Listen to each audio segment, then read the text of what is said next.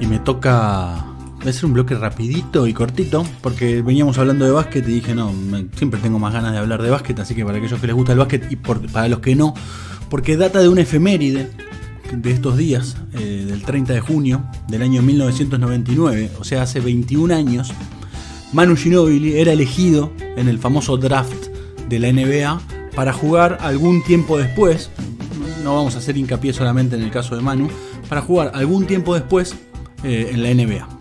Manu dice algo así como, esa noche no sabía ni qué, ni qué estaba, ni qué estaba sucediendo, perdón, el draft.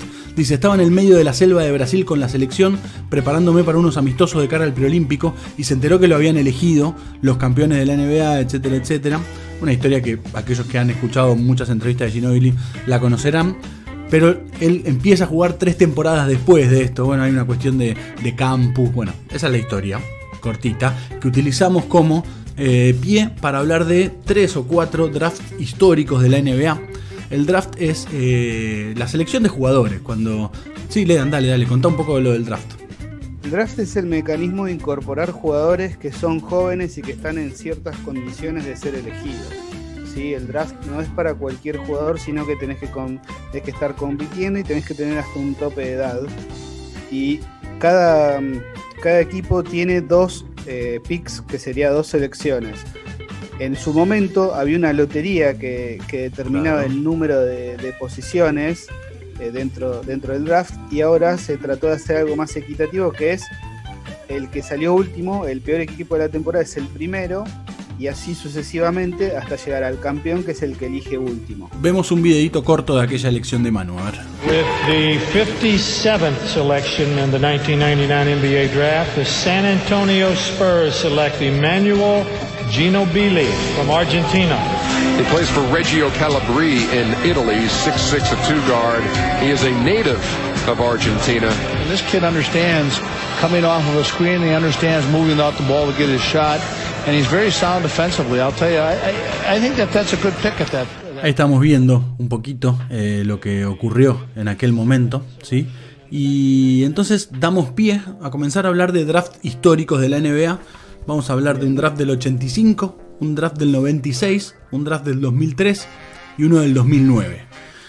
No nos vamos a extender mucho, ¿sí? Vamos a poner la primera imagen, si les parece. Esperen que borro lo otro.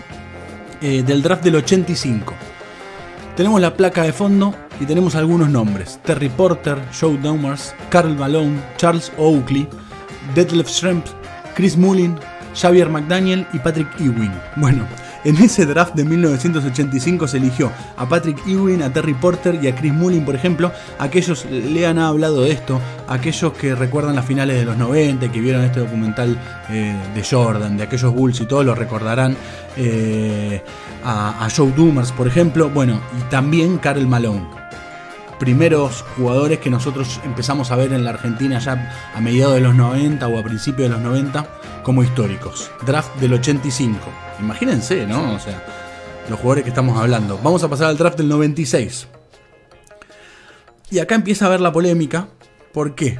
Se elige un jugador número 1 y otro que es número 13 de, de las grandes estrellas que se eligieron en ese draft. El número 1, ¿saben quién era? También hablamos alguna vez de este jugador exquisito jugador, después por asuntos de conducta o de vida eh, externa a, lo que es el deporte y demás, pero de libertades también. Eh, el primero, el elegido número uno fue Allen Iverson. Jugadorazo, crack, pero que su carrera tuvo eh, algunas trabas por, algunas cuestiones externas. Si quieren, búsquenla, no, es nuestro trabajo hablar de eso. Y el número 13, ¿saben quién es? No.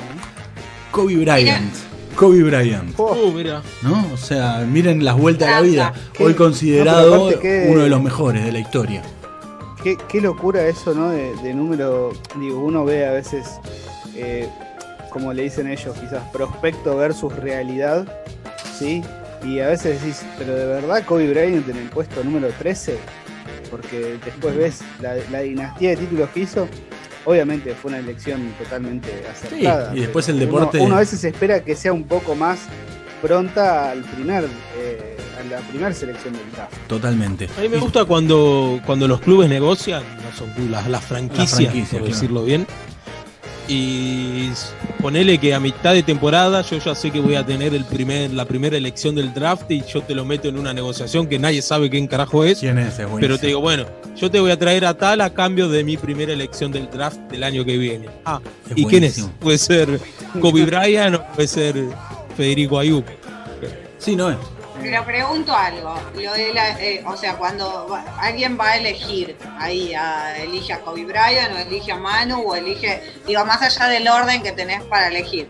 Es como Sí. cuando elegís, en, digo, pensándolo en el fútbol, cuando elegís a un pibe de inferiores que anda bien. Después el pibe eso- inferiores puede explotar o no, Obvio, digo. obvio. Por ahí Por podían eso- elegir a Kobe Bryant como el 13 y que no era algo tan copa o no era el mejor puesto, pero después el tipo explotó. ¿Cuántos pibes Sí, conocemos no. que la, explotan a los 15 y después a los 20 mejoran? Kobe Bryant, Sí, pero ustedes, perdón, tiene un pasado, había jugado en Italia, ¿no? Por, por su padre. No, bueno, pero No, digo, había vivido en Italia. Pero por ahí por eso acá no tenía, acá en Estados Unidos no tenía tanta imagen como se tuvo después, acá en Estados Lo- Unidos, chicos. No, no es- les es conté que me- acá, acá. que me vine a- a the Michigan. Brave, ¿no? ¿Qué comentario ese? Podría ser. No, a ver, esta, esta es mi opinión al respecto. ¿sí? Eh, to- todos, los, todos los drafts de todas las ligas de, de Estados Unidos tienen que ver con una cuestión que ellos la, la catalogan como la más sólida, que son las estadísticas. ¿sí? Claro. Entonces, lo, que mandan son lo que mandan para las selecciones son la, es una, ecuación entre las estadísticas del jugador y lo que vos necesitas en tu plantel, el, puesto que vos necesitas en tu plantel. Quizás eh, puede ser más certero, lo cual no es infalible. El tema de los prospectos que de estos análisis de los jugadores a, a- a ser seleccionados en el draft, el tema de que las competiciones previas a la NBA tienen un nivel elevado de, de Ah, dificultad, ¿sí? O sea, un- No, y, un y- también están los college, ¿no? Claro, un posible draft de la NBA juega, en la- juega básquet universitario y juega casi la misma cantidad de partidos que eh, un, un profesional de la NBA. De- No obstante, siempre te podés equivocar. Sí, y acorde a lo que dice, ¿no? Eh, después hay que bancarse la NBA, las cámaras, las pantallas. Claro, eh, de, no, ya- de- una posible equivocación, es la carrera de cada uno. y ¿Cuántas veces vimos pibes que a los 20 años son figuras increíbles y a los 22 están Sí, jugando no. en una cuarta categoría? Bueno, me ¿Qué ha quedaron. pasado de de- jugadores que no, que no hacen el que no hacen el salto de calidad que se espera? Obvio, de Hay hecho, un montón. por eso Claro, plantear la, claro, la pero, diferencia ok, ahí. Esa era la pregunta, digo, él funciona, digamos, de esa manera, la lógica es esa. Sí, El después es puede explotar, pero después, bueno, depende de él. ¿no? el deporte, después la competición y Sí. etcétera. Volviendo a la placa del año 96, otros jugadores elegidos ese año fueron Ray Allen, Derek Fisher y para mí uno de los jugadores más exquisitos que dio la NBA que nosotros pudimos haber visto, base también, eh, Steve Nash. Jugador histórico de, de Phoenix Suns, eh, maravilloso canadiense, si no me equivoco, eh, Steve Nash.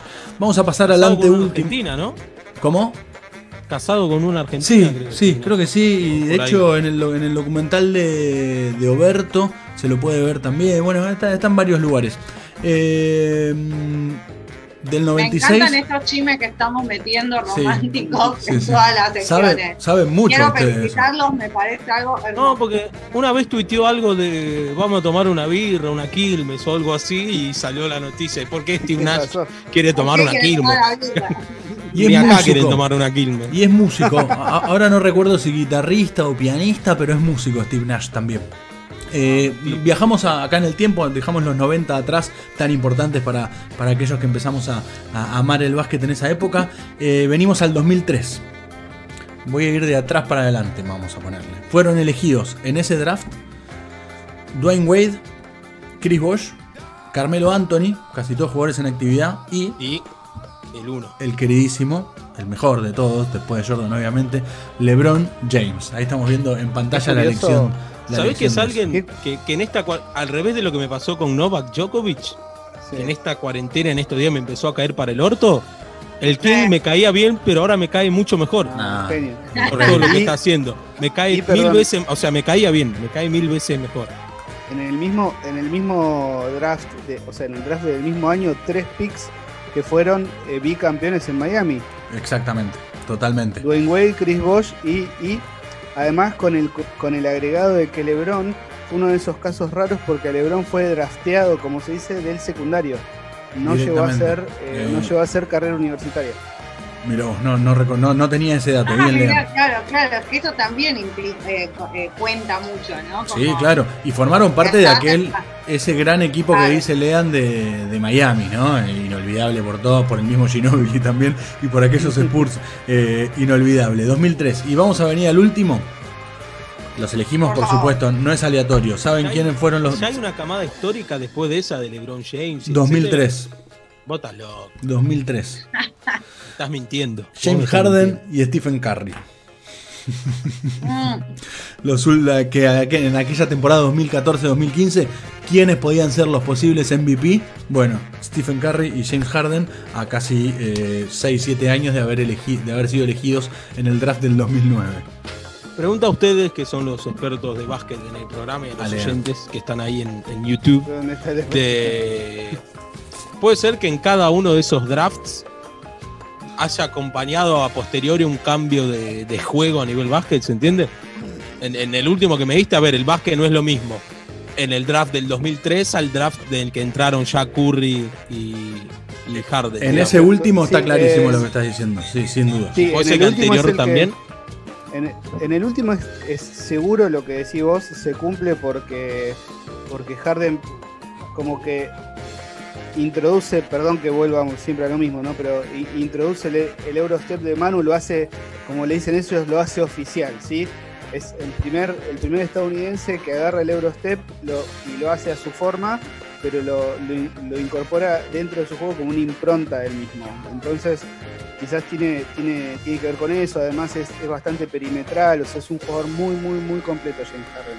Y en el caso de Curry, y en Sí, el caso sí. de Curry cambia el básquet que conocíamos, porque ahora el juego perimetral es lo que te hace ganar partidos, demasiado. y es el fenómeno que estábamos viendo hasta este momento, que es partidos con elevadísimo nivel de puntos. Antes un partido con 136 puntos era quizás hasta en un triple tiempo suplementario, y ahora lo vemos en tiempo reglamentario. Entonces, eh, creo que se cumple mucho en esa, creo que en el anterior también se cumple bastante, porque bueno, Lebron cambia, cambia Sí, la, pero la él- liga, porque Él, eh, ahí ya empezamos a hablar de otra cosa eh, que es la Sí. No, característica pero- del pero no es jugador. solo No, por a- él. a nivel juego No general, él. Claro. Si No, no, pero no es solo para- por él, también Chris Bosh. Chris Bosh es uno de los primeros pivots, pivots así eh, de, de los jóvenes que empieza a incorporar el tiro de tres, o sea, que, que empieza a alejarse de la zona pintada. Eh, Dwayne Wade es ese, es ese base que quizás retoma esa, es- esa cosa movediza y, y súper cerebral que tenía, por ejemplo, una, una Isaiah Thomas en, en Detroit. En- Después se ofende cuando le digo especialista ¿eh? en básquet.